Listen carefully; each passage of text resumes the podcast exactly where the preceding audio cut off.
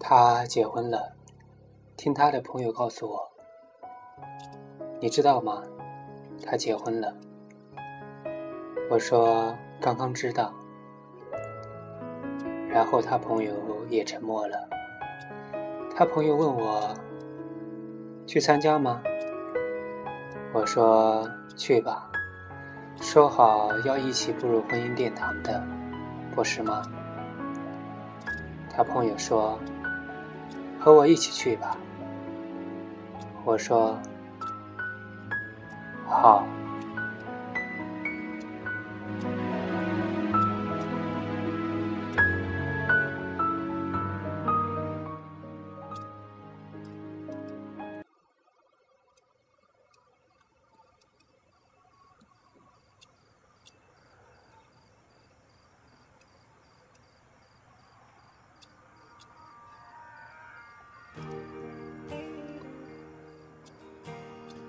那天艳阳高照，阳光好的让人有点想流眼泪。记得很久以前和他说，有一天你要是结婚了，新娘不是我，我一定穿着一身红裙子，然后去参加你的婚礼，坐在下面直勾勾的看着你。等司仪问你你愿意吗的时候，我在下面喊。我也愿意。时光荏苒，一晃匆匆数年，真的走到了今天。记得很久以前，他说：“如果有一天我们分手了，他会彻底消失在我的生活。”他做到了。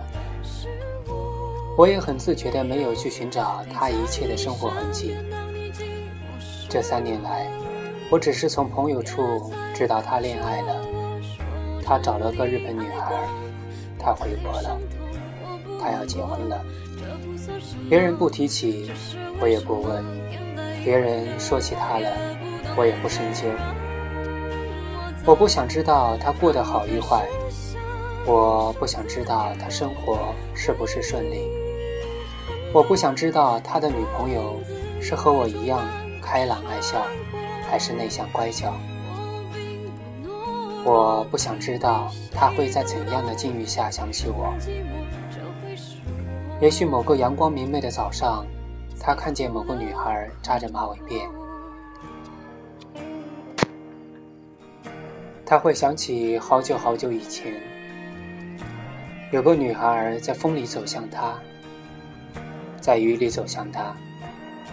也许某个倾盆大雨的午后。他会想起我们分手的那天，我们在电话里沉默了那么久，然后我说：“不如就到这里吧。”他说：“对不起，我承诺的我都没做到。”然后我们笑着说再见。可是我们都知道，分别即是永远。我没有穿当年说的红裙子。也没有在婚礼上大哭大闹，毕竟两年过去了，七百多个日日夜夜都过去了，婚礼很好，不落此旧，和我们当年说的那样，在教堂里，那是我的梦想，也是他的梦想。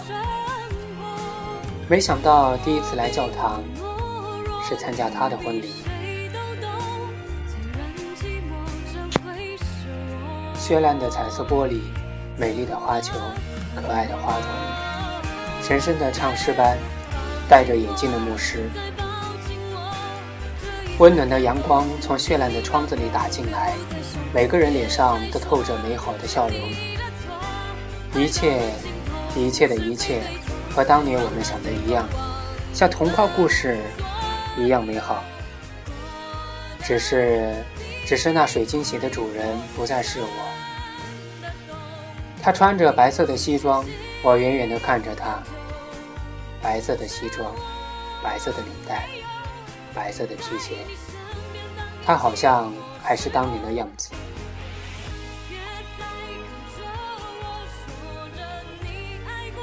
好像还是六年前的样子，好像还是六年前我在图书馆第一次看见他的样子，好像还是他在我家楼下等我的样子，好像一切都没变。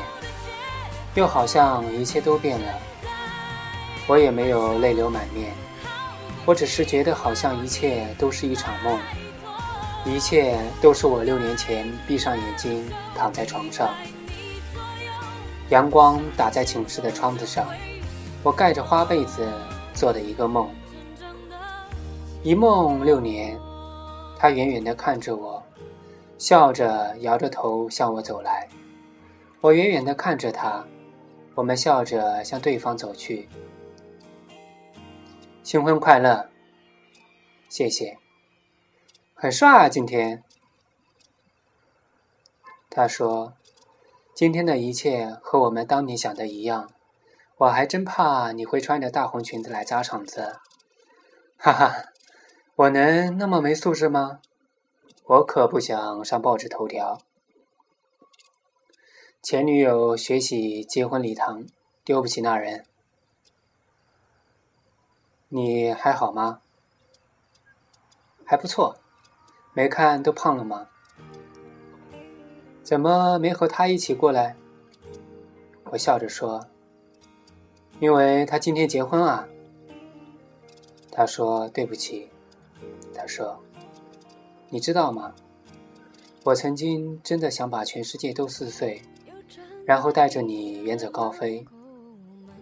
我跟他登记那天，我想起来很久以前，咱俩像两傻逼一样模拟那场景。我今天穿礼服的时候，突然想起我们分手的那个下雨天。第二天，日本的樱花全开了，特美。刚才那傻逼神父问我你愿意吗？我特害怕你在底下说我也愿意，因为我特怕我会拉着你，然后带你离开这。他说你要好好的，我说你也是，你也要好好的。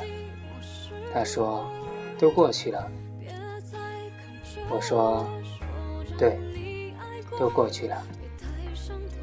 我笑着给他一个拥抱，我笑着告诉他。祝你幸福。他说：“你也是，祝你幸福好了。六年来所有的爱恨纠缠，舍不得放不下，今天终于做了个了断，过去了，都过去了。”然后看见他的奶奶走来，一个和蔼可亲的老太太。老太太这两年又老了一些。她笑眯眯地看着我，喊着我的小名，我紧紧地抱着她。奶奶说：“这不是我的宝宝吗？”我说：“这不是我奶奶吗？”奶奶在我耳边说：“我不喜欢这个日本丫头，我就看你好。”奶奶说：“宝宝结婚了，要叫奶奶去。”奶奶说。你和我大孙儿分手的时候，我哭了好几天，骂了他好几天。奶奶说：“宝宝，你也要快点结婚了！”我抱着奶奶，终于流下了眼泪。我知道那个人也热泪盈眶，我知道我在和我的青春告别。从教堂出来，阳光耀眼，我觉得恍若隔世。也许我还需要很长时间忘掉他，尝到若干年以后，我还是闺蜜的伴娘。在抢到花球的那一刻，仍然想起二十岁那年，闯进我生命里的那张温暖过的脸。